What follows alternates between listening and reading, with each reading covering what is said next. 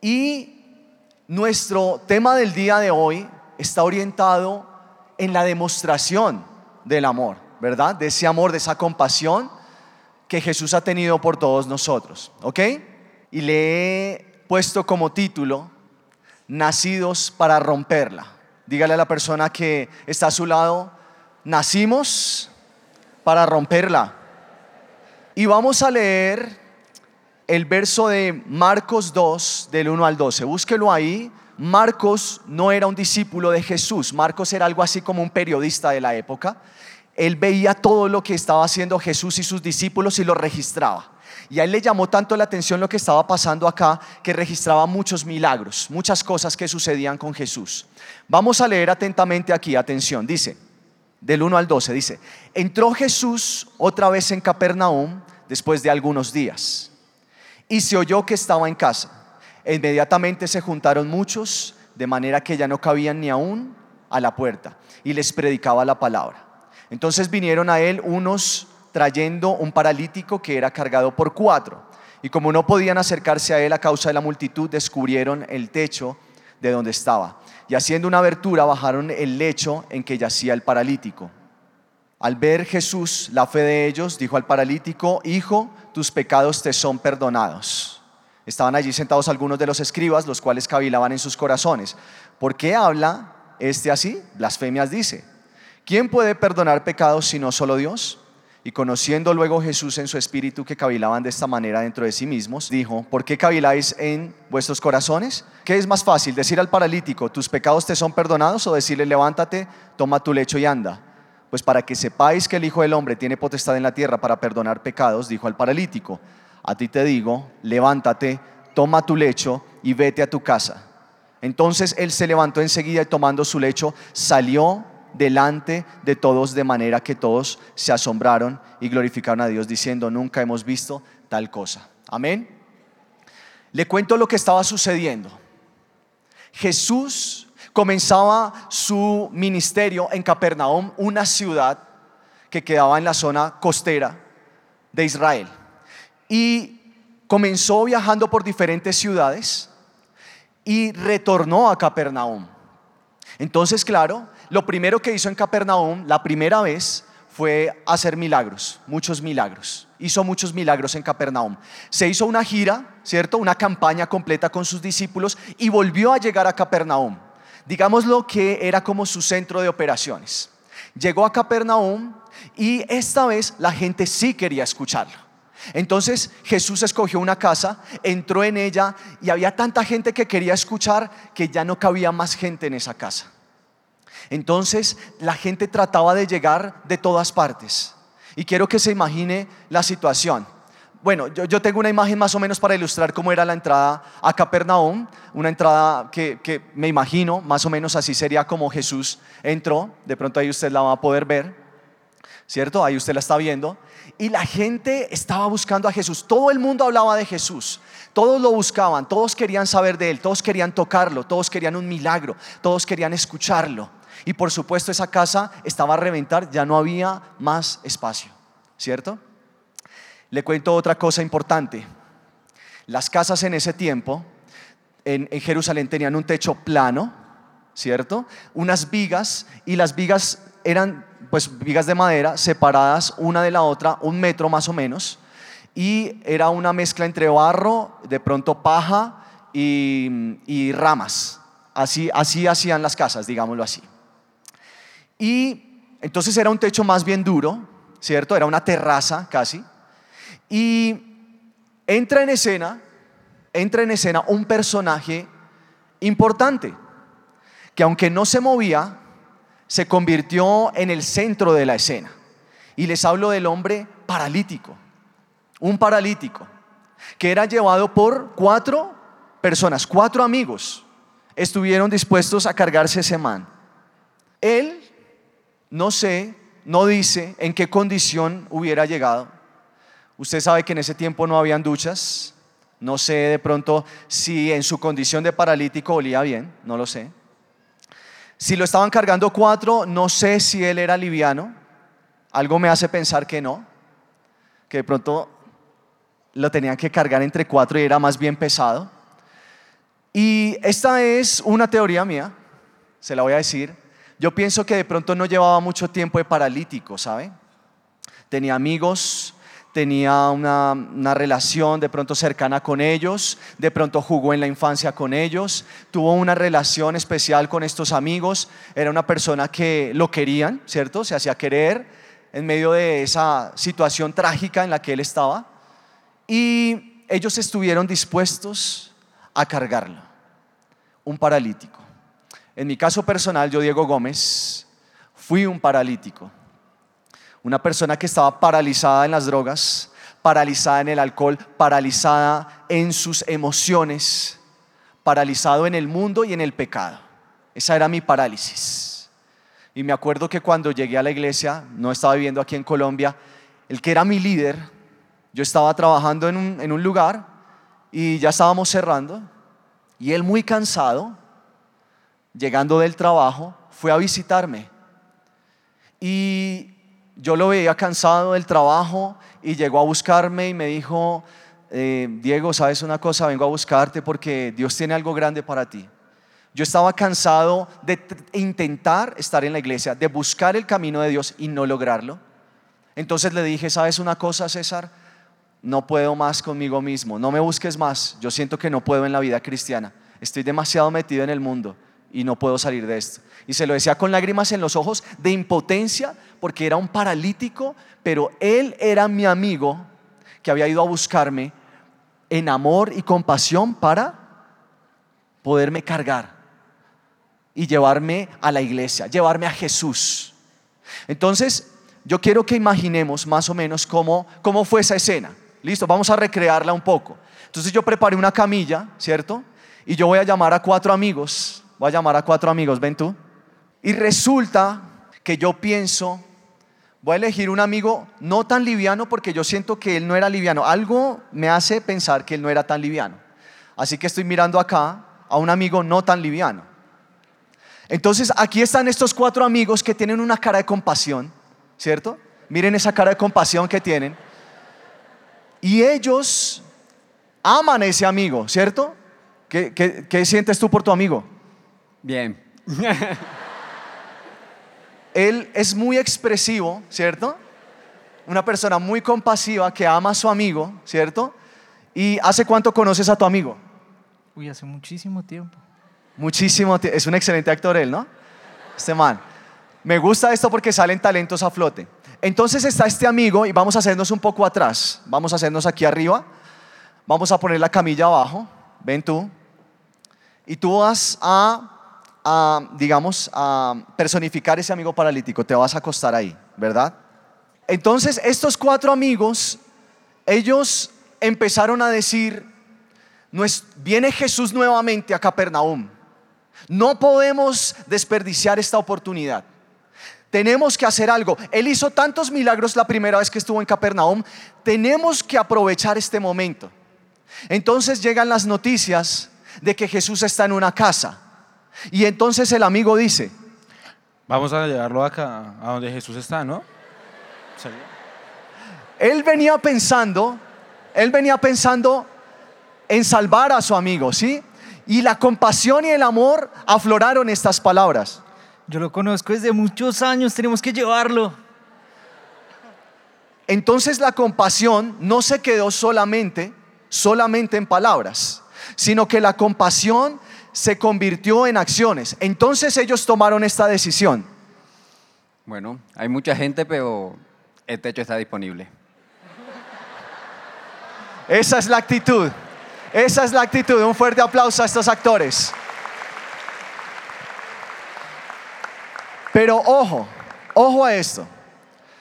¿Será que esa compasión es verdadera compasión si ellos se quedan ahí? ¿Qué dicen ustedes? Tienen que actuar. ¿Es verdad? Tienen que actuar. Entonces, vamos a cargar a este amigo. Si tuvieron que cargarlo entre cuatro, era un hombre que realmente pesaba. Él dijo, tal vez, no sé, me lo imagino, soy paralítico, pero igual puedo comer. Entonces, aquí ellos tomaron la decisión. ¿A dónde lo van a llevar? ¿Lo subimos por el techo? Listo. Quiero que se imaginen la siguiente acción. Quietos ahí. Si nomás así pesa, la idea es que esté en toda la prédica acá. Si nomás así pesa, ¿ustedes se imaginan subirlo al techo de una casa? Eso es lo que yo llamo verdadera compasión. El título de Nacidos para romperla es que esos cuatro fueron capaces de romper el techo para subir a su amigo, porque era tanto su amor que estas eran las palabras que salían de él. Tenemos que llevarlo. O sea, casi llorando lo dice. Entonces, ellos finalmente abrieron el techo y pusieron delante de Jesús a su amigo. Esto era algo escandaloso, porque pues se estaban tirando el techo.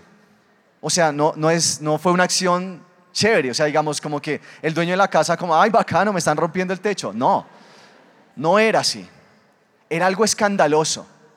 Pero ellos estaban determinados a llevar a su amigo por esa compasión y ese amor hasta donde estaba Jesús. Y entonces, finalmente lo llevaron delante de Jesús y este que era un paralítico recibió su milagro. Pero vamos, vamos a entender, yo quiero que entendamos qué significa esta palabra. Un fuerte aplauso para estos actores. Muchas gracias. Ya pueden regresar a sus lugares. Y lo primero que vemos acá es que el verdadero amor, si tú dices amar, si tú dices que tienes amor, lo tienes que demostrar. Si tú dices que amas a tu familia, tienes que demostrarlo. Si tú dices que amas a tus padres, tienes que demostrarlo. Son acciones, no solo palabras. Muchos dicen, no, yo amo, pero tus hechos no están diciendo, no están siendo consecuentes con lo que tú estás diciendo. Tus hechos no están siendo consecuentes. Fue espectacular lo que sucedió ahí. Pusieron a Jesús, pusieron al paralítico ahí delante de Jesús y Jesús no dice que se haya molestado. Me interrumpieron la charla, me interrumpieron, no.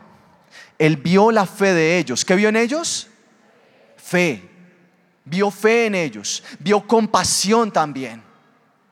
Y yo le agradezco siempre a la persona que me habló por primera vez de llegar al camino de Dios, porque fue esa persona que me cargó en la camilla y me llevó a los pies del Señor. Y ocurrió el milagro en mí, que me sacó de la parálisis, me sacó de las drogas, me sacó del alcoholismo, me sacó de tener un corazón roto, me sacó del mundo.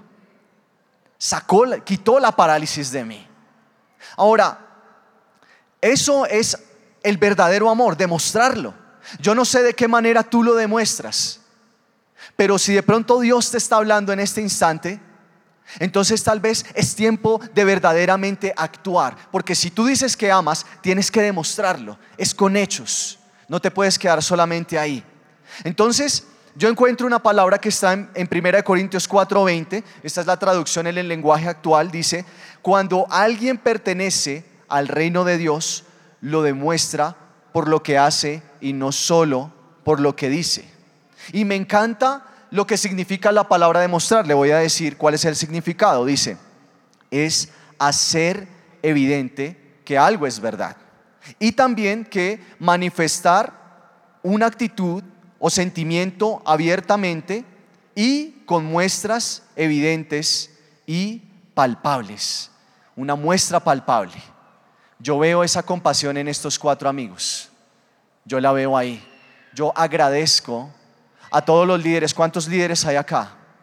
Levante su mano los líderes. ¿Dónde están los líderes? Los que hacen célula, ¿dónde están? Esos líderes son esos cuatro amigos. Son esos cuatro amigos que van y traen a la célula. Voy a llevar a ese amigo paralítico a lo voy a llevar a los pies de Jesús. Voy a llevarlo a la iglesia. Voy a llevarlo a un encuentro. Esos y todos los que estamos acá podemos ser esos cuatro amigos. Amén. Ahora, lo segundo que quiero decirte hoy es que tú no puedes sacar a alguien de la parálisis si tú estás en parálisis. No puedes. No puedes sacar a alguien de la parálisis si tú estás en esa condición. ¿Qué trae parálisis a una persona?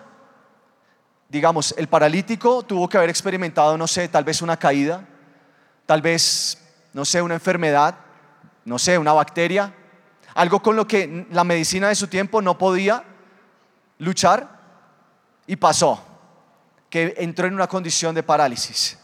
Pero hoy en día yo encuentro que hay muchas personas que se quedaron estancadas en el tiempo, se quedó estancado su llamado, se quedaron estancadas en el mundo tal vez por esa parálisis. Y quiero enunciar una, una serie de cosas que pueden traer parálisis a la vida de una persona. Y lo primero es el pecado. Me sorprende que bajan al paralítico, escúcheme bien, bajan al paralítico, Jesús se queda mirándolo y Jesús se sorprendió de la fe de ellos, de los cuatro amigos. Cuando mira al paralítico, déjame decirte una cosa, Jesús fue a la raíz del problema. ¿Cuál era la raíz de su parálisis? La raíz de, de su parálisis en este caso era el pecado. Jesús no podía hacer el milagro si primero no había un perdón de pecados en él, porque la raíz de su parálisis era el pecado mismo. Es un poco gracioso. Jesús lo ve en esa condición y a los ojos de cualquiera de los que estamos acá, uno podría decir, no es que, pues, es que toca sacarlo de esa parálisis. está enfermo, o sea, toca levantarlo. Pero Jesús vio el problema, el verdadero problema, el verdadero problema que él tenía, a pesar de su parálisis, y algo que todos nosotros necesitamos es quitar el pecado de nuestras vidas. Y le dijo, hoy perdono tus pecados. No había pasado antes que él le dijera a alguien aquí en la tierra, perdono tus pecados. Los que estaban alrededor, que conocían la ley de Moisés, decían, esto es una blasfemia. ¿Qué es esto que está diciendo este hombre? Está diciendo que él puede perdonar pecados, solo Dios puede perdonar pecados. Jesús entendió lo que ellos estaban pensando y les dijo, ah, con que eso es lo que están pensando. Pero les voy a decir una cosa, ¿qué es más fácil decir? ¿Tus pecados te son perdonados? ¿O levántate y anda? La verdad, ¿quiere que le diga una cosa? Lo más difícil era decirle, tus pecados te son perdonados, porque eso significaba ir a la cruz. Entonces él hizo la parte más difícil, pero él entendió lo que ellos estaban pensando. Solo Dios, solo Dios puede perdonar pecados. Y Jesús sabía lo que ellos estaban pensando. Entonces dijo, para que terminen de entender que sí soy Dios, entonces le voy a decir al paralítico, levántate y anda. Entonces ahí fue cuando levantó al paralítico. Pero la raíz era el pecado. No sé con qué has estado batallando. No lo sé. Tal vez ha sido una semana difícil para ti. Tal vez es la primera vez que vienes a este auditorio, es la primera vez que vienes a una iglesia cristiana. Y te digo, tal vez el pecado se había arraigado en tu corazón y tú decías, ¿cómo me hago libre de esto? Y yo te digo, simplemente con esa fe sencilla que tú tienes, te acercas al Señor Jesús y Él limpia tus pecados. Y hoy sé que esta reunión va a salir de este lugar completamente libre de culpa, libre de la condenación, libre de ese pecado que te asediaba, porque Dios está haciendo milagros en este día a través de esta palabra. ¿Cuántos dicen amén? Entonces, la raíz era el pecado. La raíz. Entonces, cuando hablamos de raíz, no sé si para ti sea fácil arrancar el pasto. ¿Te has dado cuenta que el pasto se ve tan sencillo, pero tiene una raíz increíblemente poderosa? Se arraiga en la tierra, no es fácil. Y uno dice, pero ¿por qué esto? Y hay cosas que se arraigan, que son tan poderosas, tan fuertes, que uno dice, solamente Dios lo puede hacer. Pero hoy tú puedes ser libre de pecado. Amén. Entonces Jesús está diciendo que si tu parálisis ha sido el pecado, Él puede quitar el pecado de tu vida, eso que te asediaba. Sé que hay muchos que están luchando de pronto con adicciones, con drogas, con alcoholismo, con el mundo. Tal vez llevas un tiempo en la iglesia y estabas luchando y viniste a esta reunión y dijiste, bueno, voy a ir a ver qué pasa. Pero Dios hoy tiene un plan muy grande para ti. Dios tiene un plan grande porque te quiere hacer libre desde y quitar esa raíz de tu corazón. Amén. Ahora, Algo también que es eso que causa parálisis en una persona es el temor. Hay un versículo que está en Proverbios 29, 25 que dice que el temor del hombre pondrá lazo. El temor pone lazo. Tal vez vas a una entrevista, te sudan las manos, tienes temor, te sientes indigno de ese trabajo y en la entrevista te va terriblemente mal porque estás paralizado por el miedo. Y saben, tal vez en este tiempo yo veo que la iglesia cristiana necesita levantarse libre de temor. Yo veo en las calles a de pronto comunidades haciendo gala de su orgullo, sin ningún temor, y algunos cristianos escondiéndose, porque el temor había puesto lazo en ellos. Pero yo sé que a través de cada palabra, y hoy el Señor está quitando la parálisis de este lugar, de tu vida, nosotros lo entendimos como estudio de animación. Y entonces nos lanzamos a hacer cosas que de pronto no se habían hecho antes. Dijimos, si ellos allá afuera están hablando, nosotros también lo vamos a hacer a través de las redes sociales, a través de la animación, a través de películas como mi pastor Fernando Ramos, a través de todo lo que hace el pastor César. Pero tiene que haber, perdón, estoy creciendo, soy Vive. Tiene que haber, tiene que haber una iglesia que se levanta con poder y tiene que salir de esa parálisis. El pecado y el temor están haciendo tanta mella que hoy todo el que siente que eso ha sido raíz de esa parálisis tiene que sacarlo de su vida y venir delante del Señor. ¿Cuántos dicen amén? Que tú como cristiano entiendas que si lo que te mueve es el amor, tienes que convertirte en uno de esos cuatro amigos. Tú eres uno de esos cuatro amigos.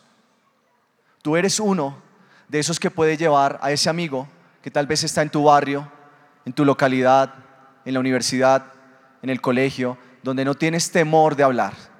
Ellos, los que hacen esas marchas, cada vez pareciera que se empoderarán más, pero es una mentira.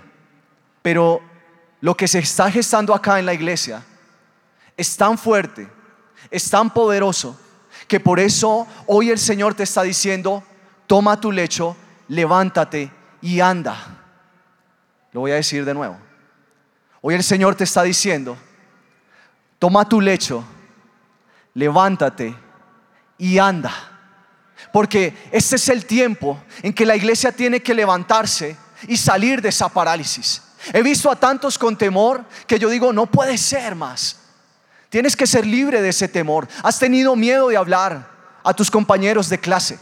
Has tenido miedo de hablar a los compañeros de universidad, a tus compañeros de trabajo. Pero eso ya no puede ser más. Tienes que levantarte porque aquí dice que el temor del hombre pondrá lazo. No puedes permitir que ese lazo esté en tu vida. Alguien ya te trajo aquí a la iglesia. Alguien ya te trajo aquí.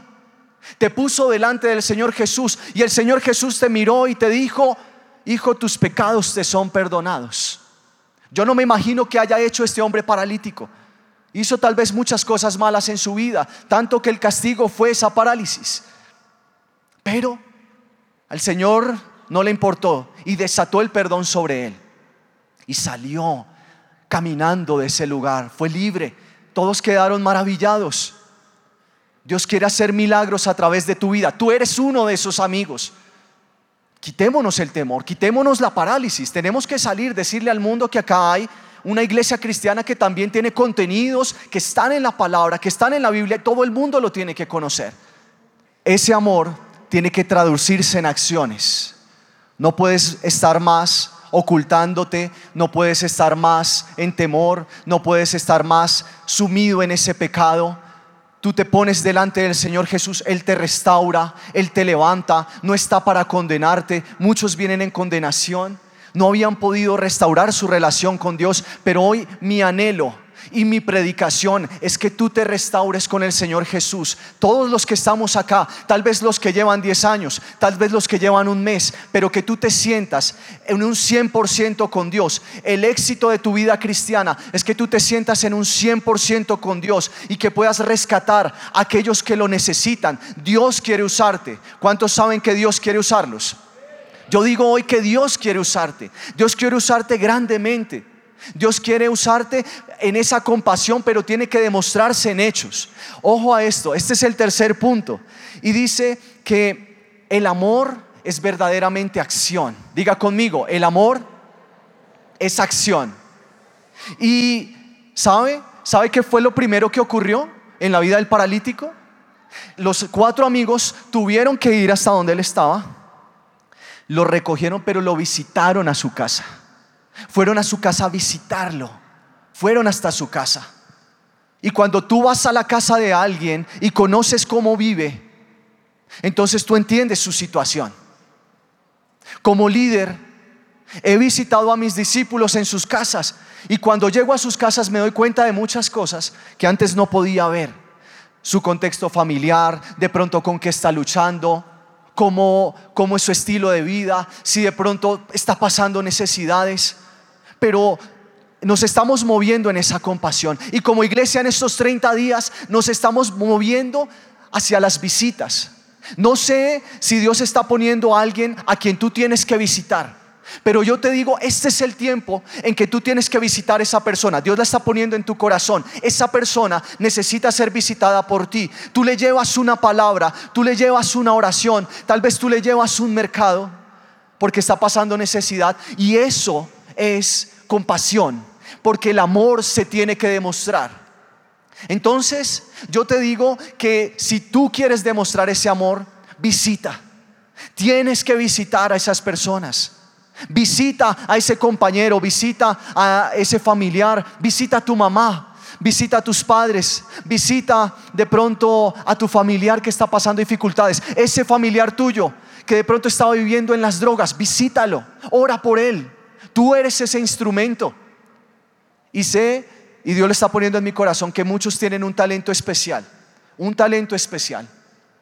Y de pronto tú lo tenías ahí escondido pero tú ya no puedes mantenerlo ahí, sino que tienes que sacarlo a flote, porque ese talento va a alcanzar a muchos. Y cuando nosotros nos movemos en ese amor con acción, nosotros visitamos, nosotros también servimos y nosotros también damos.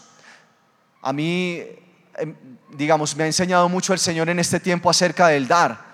Eh, de pronto, si viene un discípulo con dificultades, lo primero que hago es, ven, no, vamos a solucionar esto que tú estás necesitando. Necesitamos atacar esto, necesitamos dar una solución. También servir, también visitar. Y esas son expresiones de compasión. Pero hoy, en esta oración que vamos a hacer, la prioridad para el Señor en tu vida es que tú salgas de esa parálisis que hoy se ha quitado tu pecado y ahorita vamos a orar por eso, que sea quitada tu culpa, que sea quitada tu condenación, que sea quitada la frustración y sobre todo que sea quitado el temor, porque hay un gran líder en ti, hay un gran líder en ti, ¿cuántos dicen amén? Y sabe, Dios va a hacer cosas grandes con esta reunión porque toda Bogotá va a conocer que hay una reunión de jóvenes tan poderosa que se está levantando en Bogotá que nada lo puede frenar y que no hay nada más grande que eso en el nombre de Jesús. Así que ponte en pie.